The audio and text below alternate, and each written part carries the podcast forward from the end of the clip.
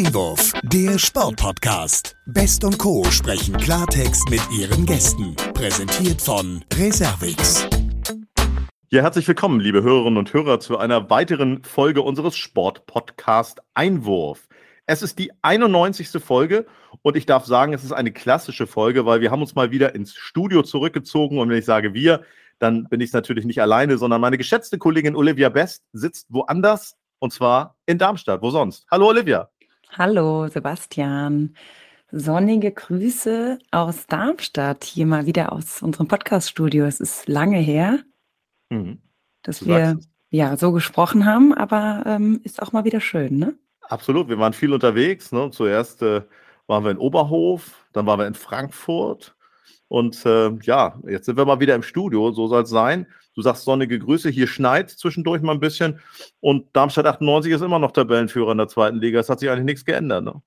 Ich wollte es gerade sagen, zu unserem letzten Dreh, ähm, den wir ja in Frankfurt mit Bassi Red gehabt hatten, hat sich nicht viel geändert zur Tabellenführung. Aber gut, ähm, heute wollen wir ja tatsächlich nicht nur, oder was heißt nicht nur, wir wollen heute nicht über das Fußball sprechen, sondern über ein anderes Thema. Das stimmt und so langsam bewegen wir uns ja auf die hundertste Folge zu.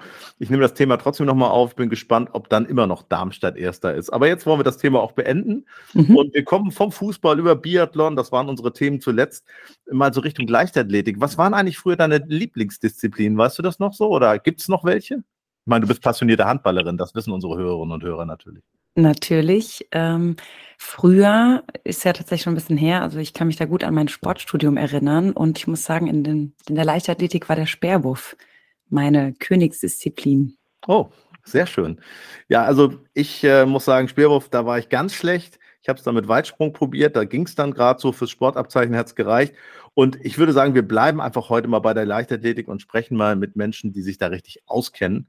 Und wir greifen dabei dann gleich ins oberste Regal. So machen wir es. Super. Ich darf unsere beiden Gäste herzlich vorstellen. Sie wurde 1956 in Frankfurt am Main geboren und 16 Jahre später zu einem Weltstar. Sie ist zweimalige Olympiasiegerin und wurde viermal Sportlerin des Jahres. Sie weiß, wie sich Weltrekorde anfühlen. Sie etablierte den Fosbury Flop, über den zu reden sein wird, in der Weltspitze der Damen und gehört zur Hall of Fame des deutschen Sports. Und sie studierte an der Deutschen Sporthochschule in Köln und bis heute ist sie dem TSV Bayer Leverkusen treu, wo sie unter anderem auch als Trainerin arbeitete. Seit rund 36 Jahren ist sie mit einem passionierten Handballer, Olivia, hör genau hin, ja. verheiratet, der für Duisburg-Rheinhausen und den LTV Wuppertal, das ist der heutige Bergische HC, in der ersten und zweiten Handball-Bundesliga spielte. Heute arbeitet er als erfolgreicher Anwalt für Kapitalmarkt und Sportrecht und ist stets an ihrer Seite auch im Sportpodcast Einwurf. Und wir freuen uns sehr, dass das geklappt hat und sagen herzlich willkommen und ein nordisches Moin Moin zu Ulrike Nasse-Meifahrt und Roland Nasse. Herzlich willkommen. Grüßt euch. Hallo, danke. Auch sonnige Grüße aus der Nähe von Köln. Moin Moin. Moin. Als moin Moin. Wir sind ja Nordsee-Fans. Ja, liebe Ulrike, lieber Roland, schön, dass ihr heute im Doppelpack ähm, bei uns im Sportpodcast seid und euch die Zeit nehmt. Wir freuen uns sehr. Vielleicht, ähm, ja, zu Beginn möchten wir gerne mit einem mm, ja, aktuellen und auch traurigen Thema in unser Gespräch ähm, einsteigen, was ja auch mit dem Thema Leichtathletik zu tun hat. Am vergangenen Sonntag ist ja Richard Douglas Dick Fosbury im Alter von nur 76 Jahren an, an den Folgen von Lymphdrüsenkrebs verstorben. Und ähm, ja, nach ihm, liebe Ulrike, du wirst es mehr als genug ähm, kennen oder sehr gut kennen. Nach ihm ist ja der legendäre Fosbury Flop benannt eine Technik, die du während deiner Karriere immer mehr perfektioniert hast. Ähm, wie gut kanntest du Dick Fosbury und wie hast du ähm, von seinem Tod erfahren?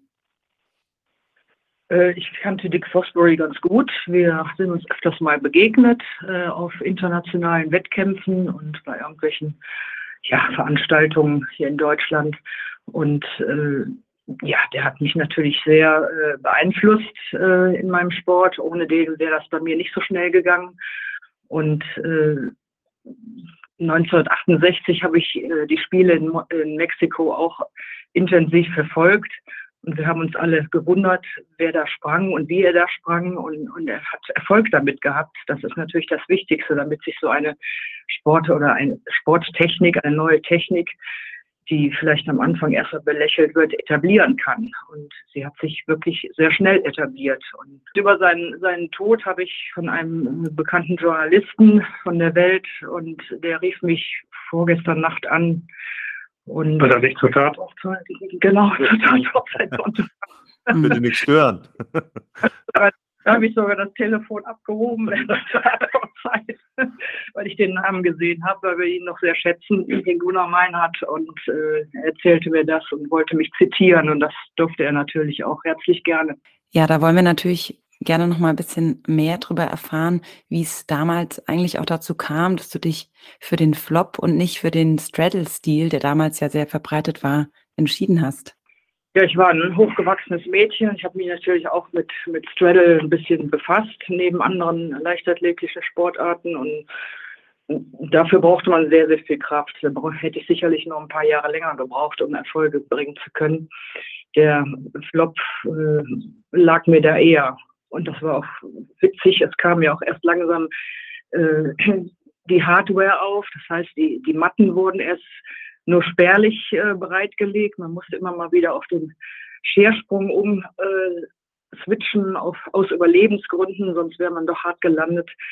Mit dem Flop landet man auf dem Rücken. Und, aber ich bin dann schnell äh, bei den besten Schülerinnen gewesen in Deutschland und mit 15 deutsche Vizemeisterin geworden und mit 16 Olympiasiegerin. Das war natürlich hm. Konkurrenz peinlich möglich. Heute ist das nicht mehr möglich. Absolut. Äh, mich würde noch interessieren, was war Dick Fosbury für ein Typ? Was erinnerst du von ihm noch? Ach, das war ein sehr lockerer, entspannter, freundlicher, normaler, bodenständiger Kerl. Ich fand mhm. den in Ordnung. Seine Frau war oft dabei, die tut mir auch leid, die Robin, aber was will man machen? Ja. Ja, wir wollen jetzt auch nicht hier depressiv werden. Am Ende ist es ein aktuelles Thema. Deswegen fanden wir es angemessen, damit in dieses Gespräch zu starten.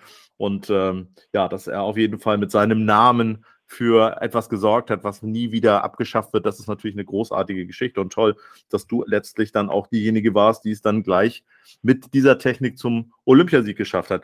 Ich möchte gerne, ähm, weil wir gerade von bodenständig auch sprachen, ähm, ein Stück weit auf eure Heimat eingehen. Roland, ihr lebt seit vielen, vielen Jahren im beschaulichen Odental. Das ist im Bergischen Land, wer das nicht weiß, wo ihr auch eure beiden Töchter großgezogen habt. Würdest du sagen, dass ihr euch als Familie bewusst gegen die Großstadt entschieden habt?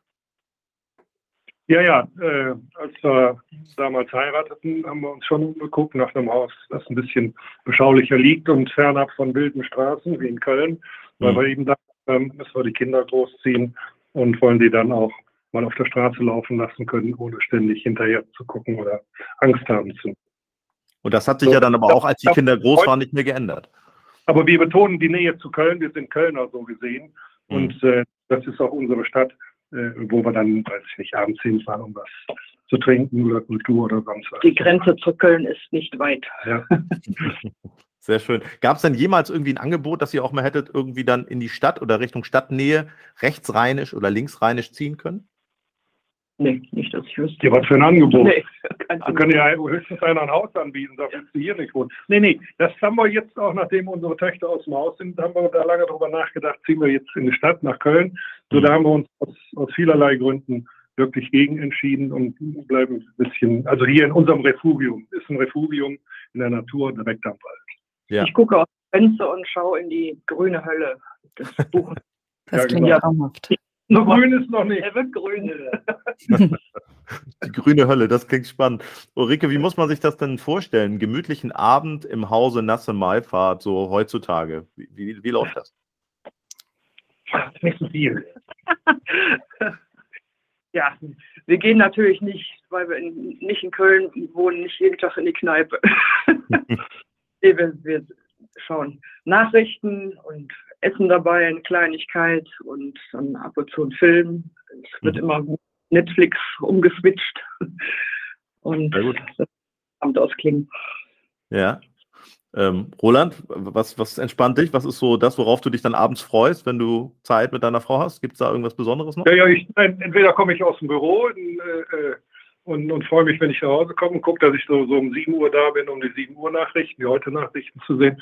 So, mhm. meine Frau immer was was Vorsichtiges in Anführungsstrichen zu essen machen, damit ich nicht zu fett werde, also sehr zurückhaltend. Und, und ansonsten, wenn ich nicht im Büro bin, dann wird oben am Arbeitstisch äh, gearbeitet und viele Post. Also da ist noch sehr viel für, für Ulrike immer zu machen, mit mhm. Anfragen beantworten und weiß der Teufel. Also da, auch da ist immer viel zu tun hier zu Hause und wir langweilen uns nicht. Und heute Morgen zum Beispiel waren wir beim Sport bei Bayer. Ich war nicht im Büro, ich war gestern im Büro und haben Fitness gemacht. Genau. Sehr gut. Super. Ähm, wahrscheinlich läuft aber trotzdem ja ab und zu mal der Fernseher mit Sport. Guckt ihr lieber Handball oder lieber Leichtathletik? Frage stellt sich nicht. Beides wird viel zu wenig übertragen. Jetzt war bei der, bei der WM ist das ja wieder ein bisschen mehr übertragen worden. Auch jetzt die beiden Spiele gegen, zumindest ein Spiel gegen Dänemark, glaube ich, vom ZDF. Ja. Äh, gut, und wenn Leichtathletik kommt, dann, also ich, ich, ich gucke das jetzt mittlerweile auch sehr, sehr gerne und habe auch ein bisschen Ahnung. Und wir kennen ja auch viele von den Leutchen, die mhm. da starten. Wir waren sogar bei den deutschen Meisterschaften in Dortmund einen Tag. Mhm. Aber sonst gucke ich Handball lieber, aber das war wieder ziemlich miserabel, muss ich sagen, was sie da am Sonntag abgeliefert Gegen haben. Gegen Dänemark, das ist Ja, das kann gefällt ich mir, Die gefällt mir nicht. Das einzige Schöne war, Olivia, ich weiß nicht jetzt, was du da für ein Jahrgang bist. Der Yogi Bitter, der wurde verabschiedet. Und äh, der wurde dann auch mal eingeblendet und dann neben ihm saß die Anna Lörper. Die hatte ja geil, mit der hatte ein Kind und Anna, ich war mal der Chef von der Anna, also weiß ich mal, weil ich mal der Chef von der Bayer Leverkusen Handballabteilung war. Und, und äh, erste Bundesliga haben die ja immer gespielt. So, und äh, da war Anna Lörper noch in der Mannschaft bei uns. Tolle Handballer. Ja, Jogi Bitter ist natürlich auch ein, ja, ein sehr guter Mann, ich als Handballerin. Aber wir wollen jetzt natürlich nicht zum Handball abschweifen, ne? auch wenn äh, wir beide, Roland, das wahrscheinlich sehr Aber du darfst dein Alter schon verraten, Olivia. Ja, ich bin 90er, 90er Jahrgang. Also. Ja, es gibt, ja. Eine, gibt eine schöne Geschichte äh, zu Olivia im Sinne des Handballs auch, weil wir uns quasi nicht von der ersten Stunde an getroffen haben, sondern erst so nach der fünften, siebten Folge waren wir dann zusammen ein Team und da hat dann mal jemand zu mir gesagt, also du bist so ein 50er Knacker, ähm, such dir doch mal noch mal jemanden Jüngeren, der dazukommt und auch sportlich ist und dabei ist dann Olivia rausgekommen. Also so viel ah, okay. dazu. Wo hast du gespielt, Olivia? Ich spiele tatsächlich immer noch ähm, aktiv in der Oberliga in Hessen. Aha, okay. Und das gut, mit über 30. Ja? Oh. gut, gut. Die Knochen machen noch mit, das ist gut. Ja, gerade noch so. ja, jetzt wollen wir natürlich nochmal ähm, zurück. Ihr habt es äh, bei eben beide erwähnt, ihr wohnt quasi an der Stadtgrenze zu Köln. Liebe Ulrike, da möchten wir natürlich auch nochmal auf deine Kölner Zeit zurückschauen. Wie von Sebastian bereits erwähnt, hast du ja an der Deutschen Sporthochschule in Köln studiert und bist Diplom-Sportlehrerin. Wenn man ähm, sich jetzt ein bisschen mit deinem ja, Lebenslauf, sage ich mal, oder deinem Lebensweg beschäftigt hat, weiß man ja auch, dass der Weg dorthin nicht immer leicht war und du anfangs ähm, an der Universität erst einen Gasthörerstatus hattest und dann über eine Warteliste nachrücken dürftest. Ähm, vielleicht kannst du mal so ein bisschen erzählen von damals. Wie war diese Zeit an der Uni für dich? Ich meine, du warst ja immerhin Olympiasiegerin zu dem Zeitpunkt. Ja, wie gesagt, der Start war nicht so glücklich. Ich wurde als Gasthörerin eingestuft, weil mein Numerus Clausus nicht so gut war. Und äh, dadurch, dass ich bekannt war, hat man mich vom Aster her aus den aktiven, also aus diesen praktischen Kursen hinaus komplimentiert. Unbekannte Gasthörer durften drin bleiben. Also von einem Olympiasieg hat man in Deutschland nicht so viel. Wahnsinn. Das kann man ja. sich gar nicht vorstellen. Heutzutage noch. Später ging es normal weiter. Das Studium hat Spaß gemacht. Ich konnte es auch beliebig in die Länge ziehen zugunsten des Leistungssports. Das ist heute, glaube ich, nicht mehr so einfach. Und habe dann pünktlich 84 vor den Olympischen Spielen 84 abgeschlossen mit der Diplomarbeit. Sehr gut. Und was hat dich damals konkret angetrieben und motiviert, so zu studieren?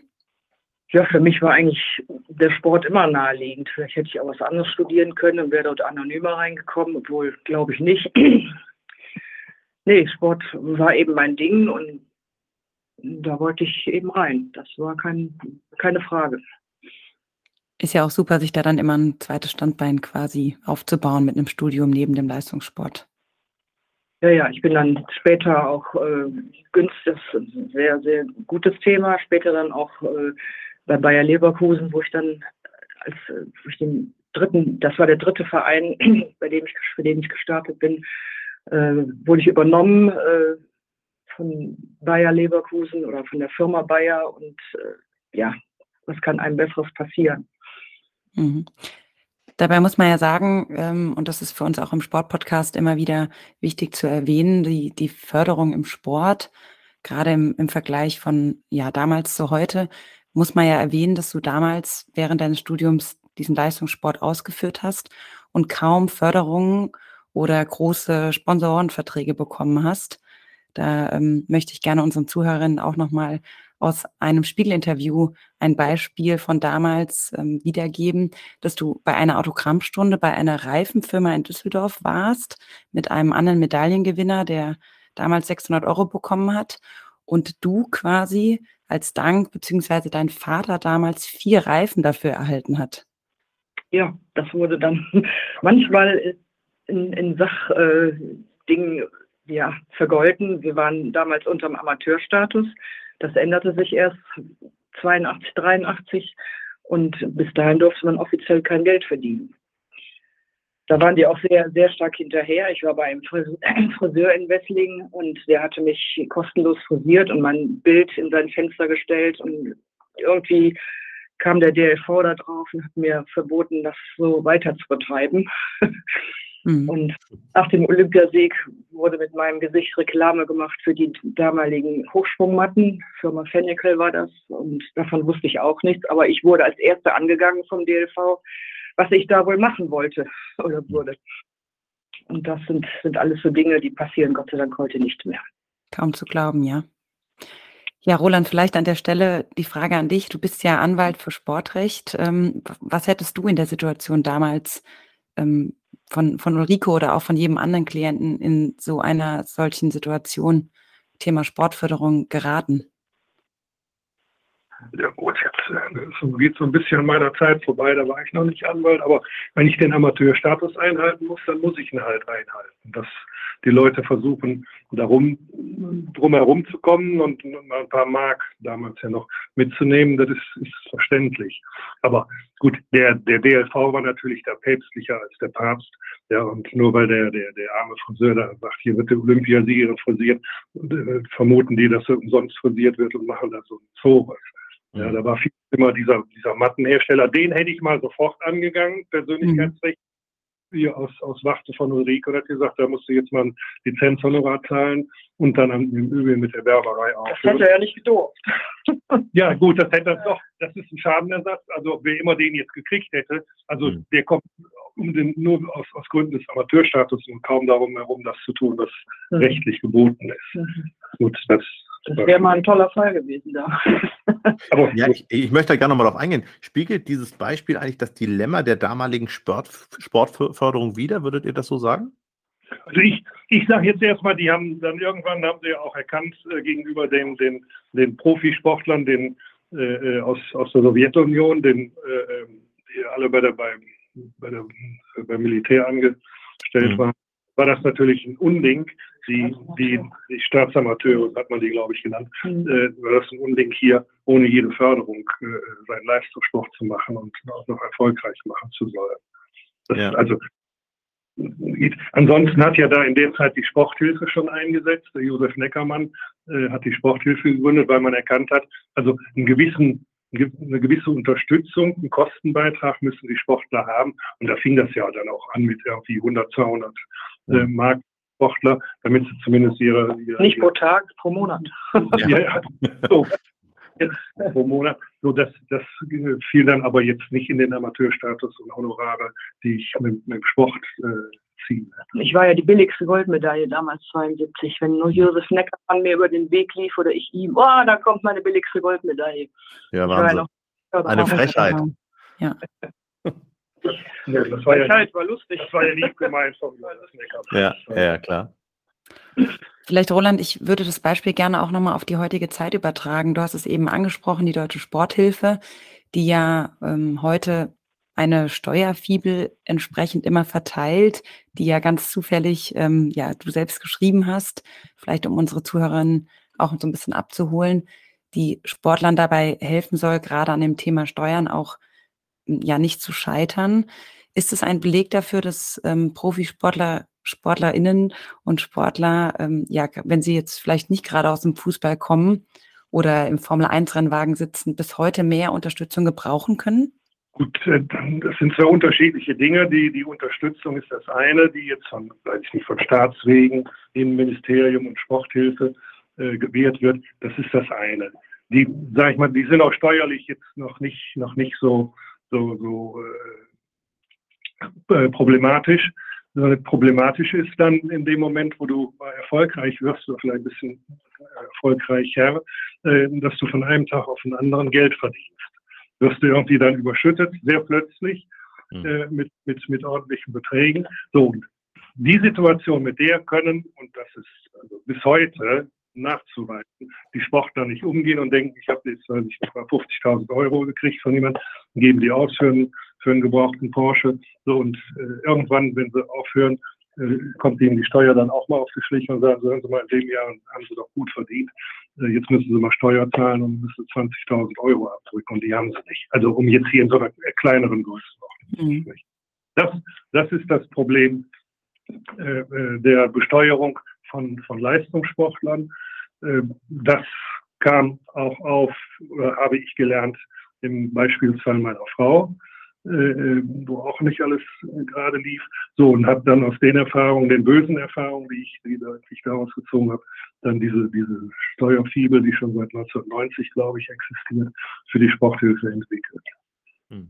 Und die ist, glaube ich, sehr wertvoll. Also mich sprechen heute noch Sportler an und sagen, ich kenne dich doch, da ist ein Foto drin und die, die, die Fibel da, die haben wir auch gelesen. Wobei ich betone, es ist eine Fibel, nicht irgendein paar DIN A4-Blätter, schwarz-weiß, sondern irgendwas Buntes mit ein paar Bildchen, damit die Sportler da auch zumindest mal reingucken und das nicht ungelesen irgendwo abheften.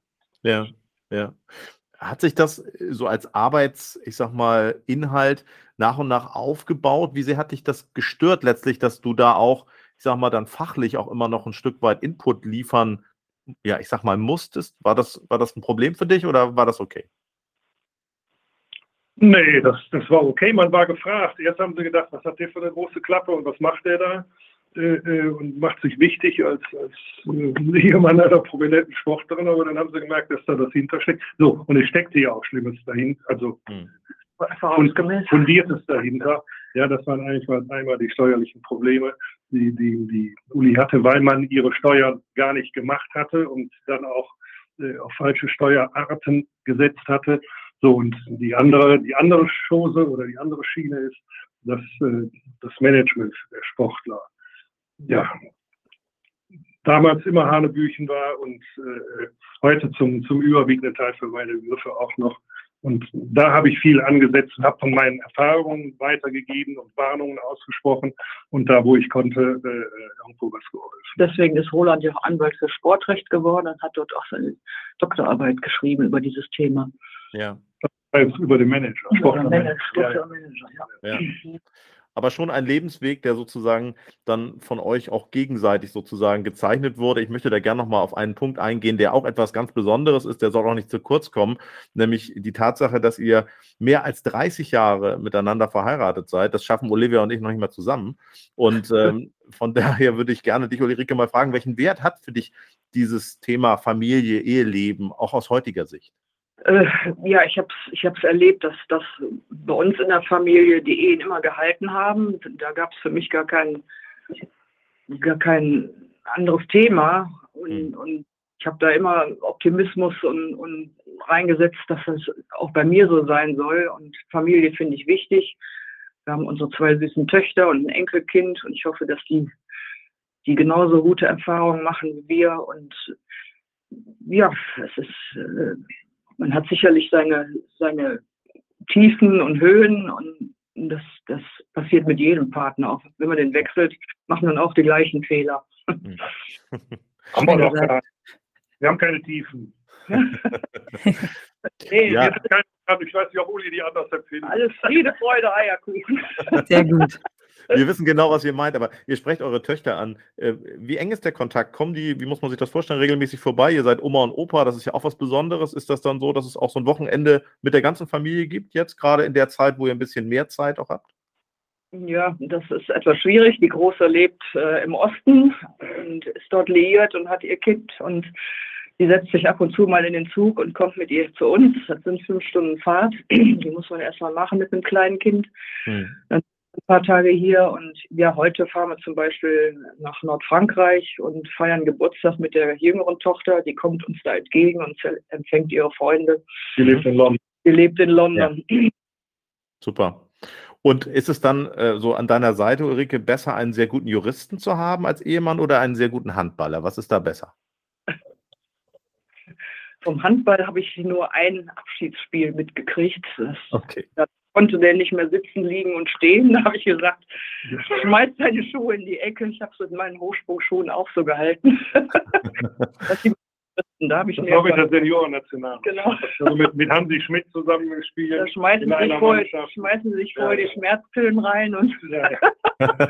verstehe, verstehe. Okay. Wir wollen da nicht weiter nachfragen. Aber mhm. am Ende ist es so, dass du ja bis letztes Jahr, Ulrike, auch bei Bayer Leverkusen noch gearbeitet hast im Sichtungsbereich. Du hast nach den Talenten von morgen Ausschau gehalten.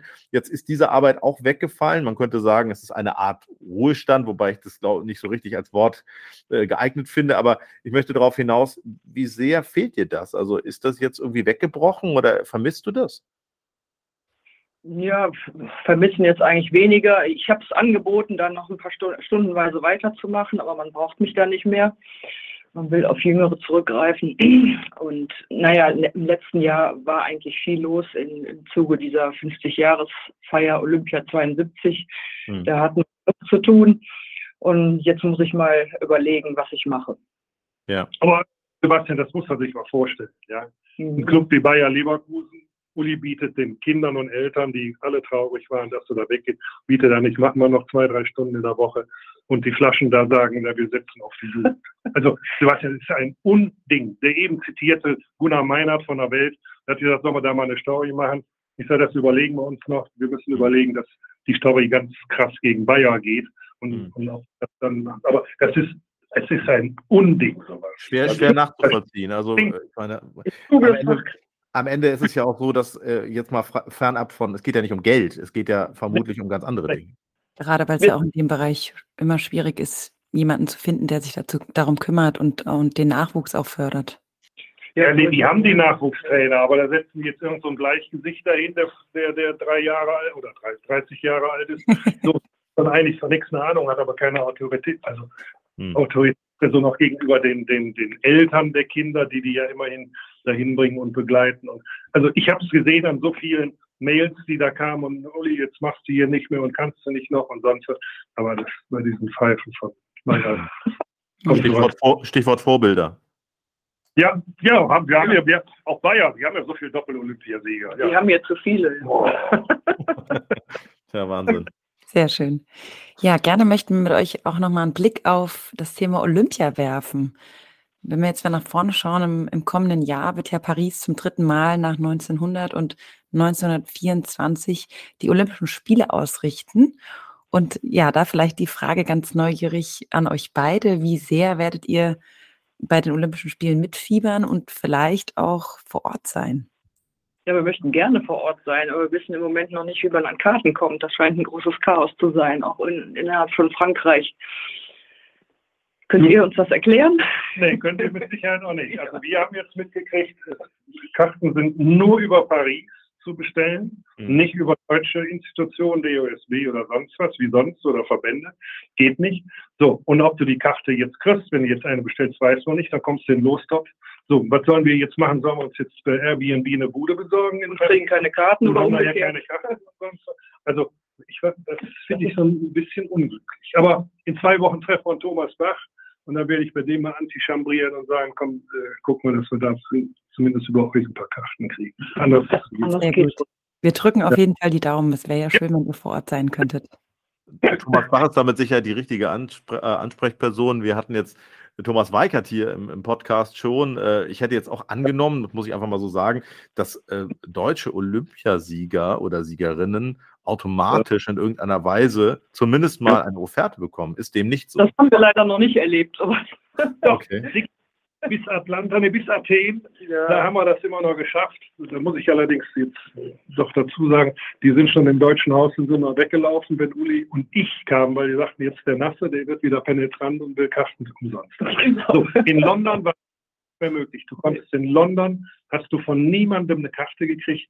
Wir haben dann, weiß ich nicht, für die Leichtathletik, haben wir richtig Schweinegeld bezahlt, 270 Pfund pro Karte. Und die haben wir es über die gekriegt. Also ähm, das gibt's nicht, dass die, die, ja, die Legenden oder sonst was hier irgendwie über die Verbände da mal ein bisschen gefüttert werden. Hm. Glauben zu glauben. Hm? Ja, vielleicht ähm, Stichwort Thomas Bach, weil ihr es eben schon angesprochen habt, habt würde ich gerne nochmal ein, eine Aussage, Ulrike, von dir zitieren, die du in einem Artikel ähm, ja geäußert hast, dass du sehr gespannt bist auf das, was einmal nach Thomas Bach als IOC-Präsident kommen wird. Ähm, hat denn das IOC und damit die Tradition von weltumfassenden Spielen eurer Meinung nach überhaupt noch eine Zukunft? Und wenn ja, welche? Ja, für Thomas Bach ist ja jetzt für die nächsten Jahre alles gut vorbereitet. Er hat ja jetzt in sympathischen Ländern seine drei Olympischen Spiele in, in der Zukunft und mhm. da müssen wir eben sehen, was der nächste Präsident für danach bereitstellt. Das ist die große Frage. Mhm. Und ob sich nun Deutschland mal bewerben soll, ja, ich glaube nicht, dass das deutsche Volk oder die deutsche, die Menschen in Deutschland bereit sind, Olympische Spiele ausrichten zu lassen. Glaube ich nicht. Ja. Ich glaube nicht, dass die Stimmung positiv dem gegenüber sein wird. Ist denn überhaupt dieses Konzept von Olympia, wir haben jetzt ja immer wieder auch erlebt, Boykottsituationen, man hat es politisch missbraucht in alle möglichen Richtungen. Ist das aus eurer Sicht überhaupt noch ein Konzept, das äh, in unsere heutige Zeit so passt?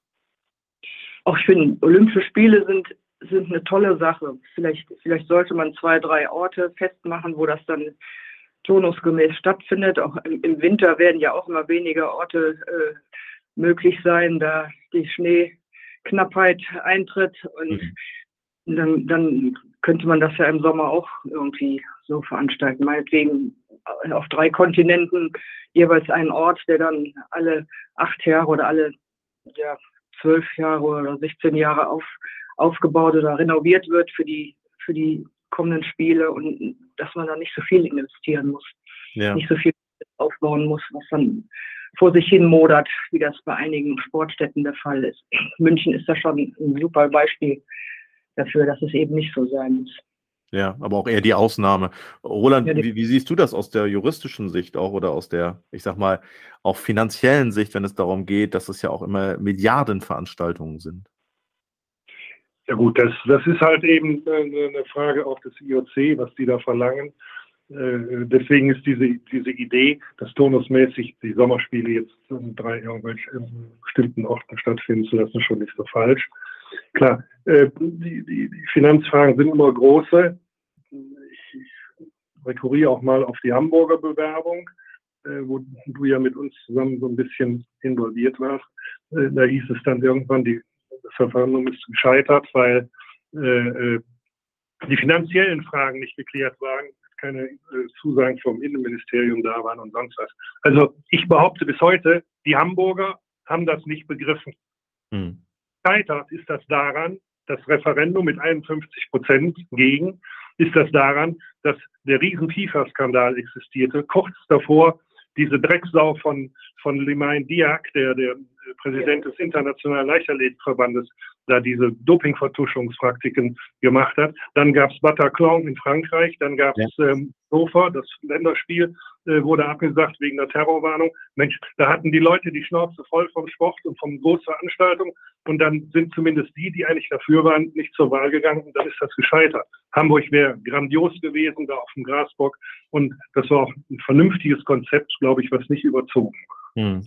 Du sprichst das an, ich erinnere mich gut. Wir sind gemeinsam von ja. Köln aus mit dem Auto nach Hamburg gefahren und es war dann an diese, ja, äh, ich möchte nicht sagen legendäre, eigentlich am Ende enttäuschende Abstimmung, die wir in der ja. Barclaycard Arena äh, verfolgt haben. Äh, hat Deutschland da äh, aus eurer Sicht äh, eigentlich die Bühne, die letzte große Bühne, die man hätte bauen können für so eine Geschichte, ähm, eigentlich eingerissen? Seht ihr das so oder glaubt ihr, dass es nochmal diese Chance gibt?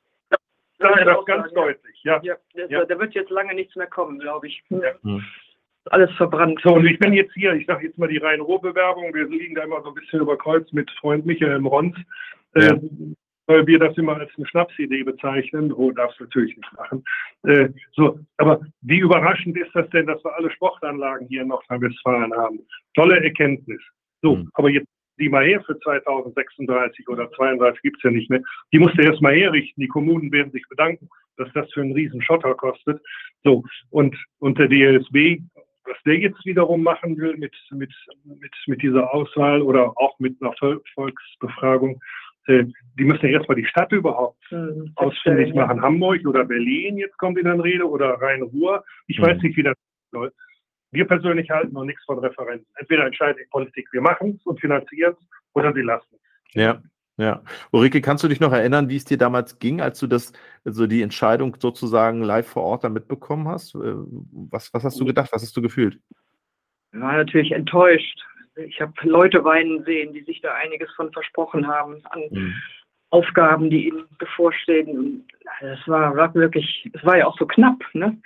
Ja. War wirklich traurig, sehr, sehr traurig. Mhm. Ja. Mhm.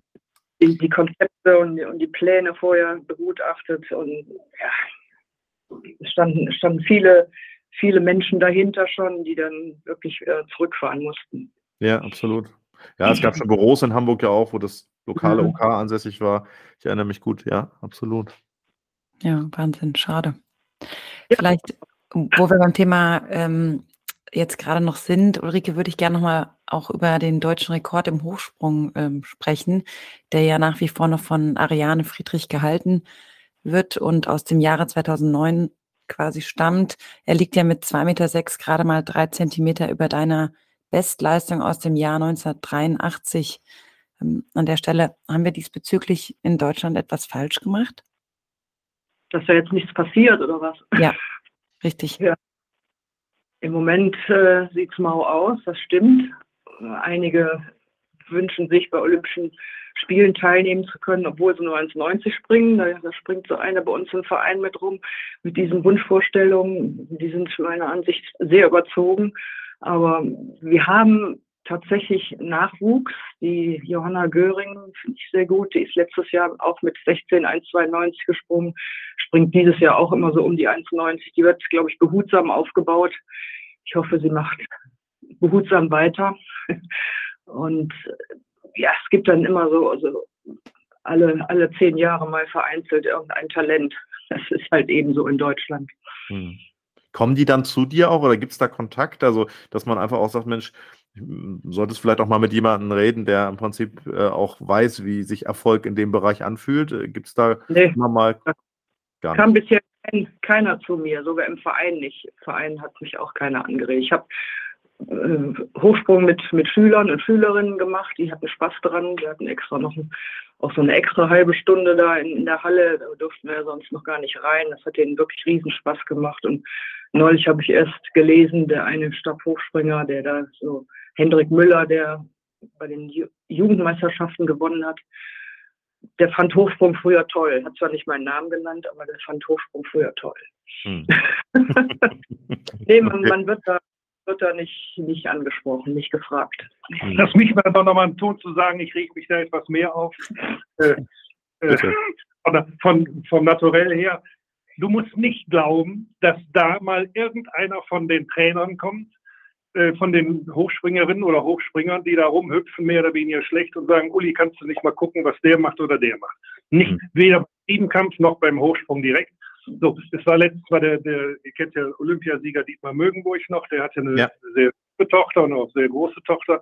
So, die hat er gemanagt und trainiert und die startet ja auch für Bayer Leverkusen und kam und kam nicht weiß ich nicht, über 85, 1,90 oder so. So, dann war der wieder mal bei uns Sonntag. Ich sage immer, die, die äh, Witze, die, die, wie heißt du? Ich weiß es nicht mehr. Willst du den nicht mal mit der Uli mal eine Woche trainieren lassen? Ich sage hier, dieses Vater-Tochter-Verhältnis ist doch beschissen. Lass doch mal zwei Frauen da dran. Doch, mhm. das hätte der.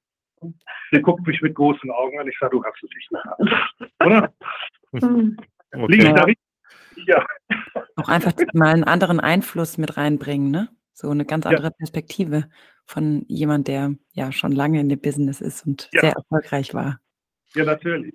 Und vor allen Dingen ist ja auch, äh, ist auch so, dass in dieser Sportart sind wir nun wirklich nicht breit aufgestellt. Das muss man ja nun wirklich sagen. Das wird niemand behaupten können. Von daher wirklich sehr verwunderlich. Und äh, liebe Hörerinnen und Hörer, Sie hören, an dieser Stelle gibt es auch Appelle, die dann mal über unseren Äther hier laufen. Auch das können wir, Olivia und ich, schlecht nachvollziehen. Ja, na gut. Aber es ist immer wieder schön, wenn ihr so ein bisschen aus dem Nähkästchen plaudert. Ja. ja, jetzt haben wir ja schon gut 40 Minuten äh, gesprochen und ähm, ja, bisher war es mega schön, euch zuzuhören. Wir würden gerne auch abschließend noch mit euch das Entweder-Oder-Spiel spielen, haben da an der Stelle jeweils zwei Fragen für euch. Und ähm, Ulrike, mit dir würden wir gerne starten. Und zwar mit Roland eine Runde Handball spielen oder Schwarz-Weiß-Fotos von München 1972 anschauen? Schwarz-Weiß-Rotes? Schwarz-Weiß-Fotos. Also so. Schwarz-Weiß-Fotos übrigens. Die Betonung war falsch. ja, die, die Fotos, da habe ich ganz viele. Die schaue ich mir gerne an. Ja, mit Handball habe ich es nicht so. Da breche ich mir die Knochen.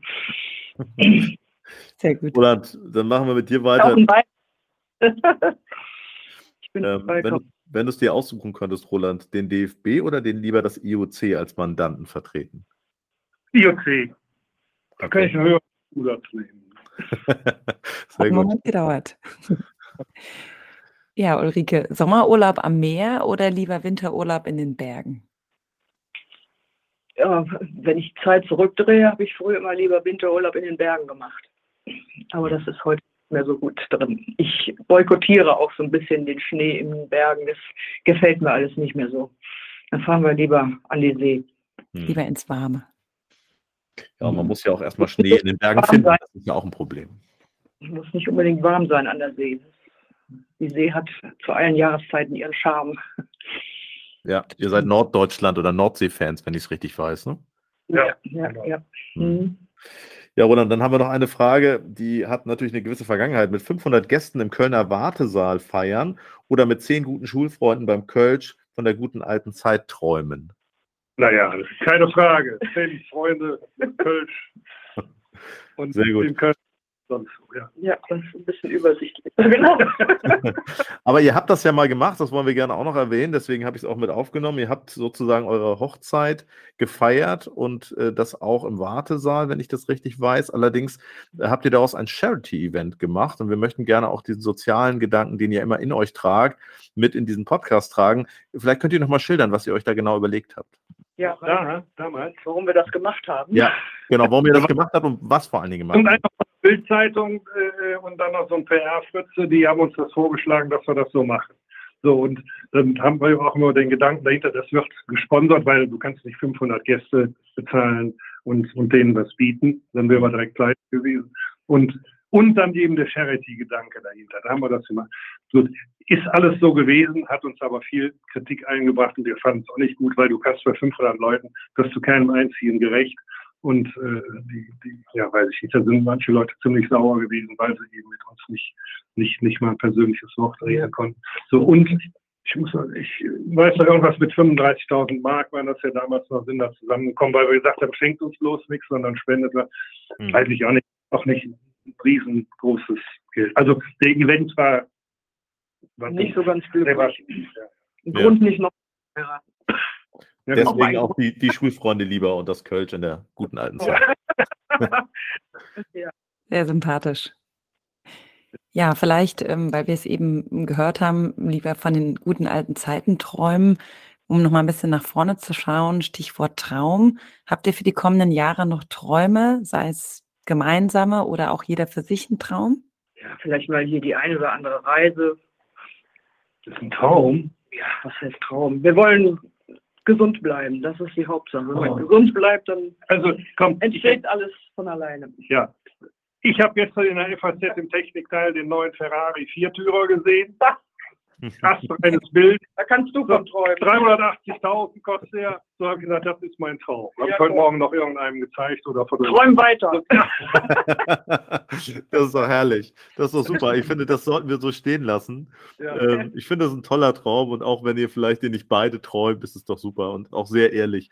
Ich, ich möchte mich an der Stelle ganz, ganz herzlich bei euch bedanken, liebe Ulrike Nasse-Meifert, lieber Roland Nasse, dass ihr euch die Zeit genommen habt. Das, für mich war das ganz toll, mit euch auf diese Art und Weise zu sprechen. Wir haben uns länger nicht gesprochen und es war sehr kurzweilig und interessant und ich hoffe auch und äh, denke, da spreche ich auch für unsere Hörerinnen und Hörer, dass wir ähm, noch häufig von euch hören, dass ihr vor allen Dingen gesund und munter bleibt, so wie in diesem Podcast. Gut, ja. Alles Gute wünschen wir euch. War schön mit euch, insbesondere mit dir, Olivia. Dankeschön, mit euch auch. Vielen, vielen Dank für das nette Gespräch und ähm, ja, bleibt so gesund und munter, wie ihr seid. Tschüss, Sebastian. Mach's gut. Ja, tschüss, ihr beiden. Ciao. Tschüss. Danke. Ja, das waren Ulrike Nasse-Meipart und Roland Nasse. Das war, äh, ja, war was Neues, würde ich sagen. Ich sag mal so, träum weiter. träum weiter. Ich fand, das, besser ging es ja gar nicht. Und so ein tolles Ende haben wir selten gehabt. Und äh, vor allen Dingen auch so einen, ja, ich würde mal sagen, markanten äh, Wunsch und Traum. ja, und auch einfach ein total ausgeglichenes Duo. Also, ja, hat Spaß gemacht. Ja, man merkt schon, ne, dass sie ihre Rollen haben, auch, glaube ich, in dieser Kombination und in ihrer Ehe, wenn man mit ihnen so eine Dreiviertelstunde spricht.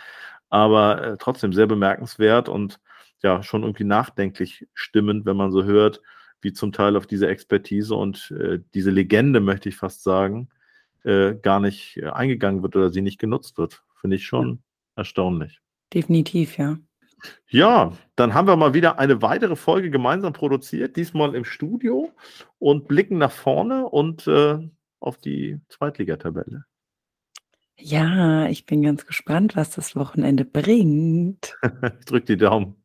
Ich auch für den HSV natürlich. Natürlich. Dass weiterhin auf dem Platz bleiben. dann machen wir das hier. Sebastian, mach's gut. Bis, Bis dann. Ciao. Ciao.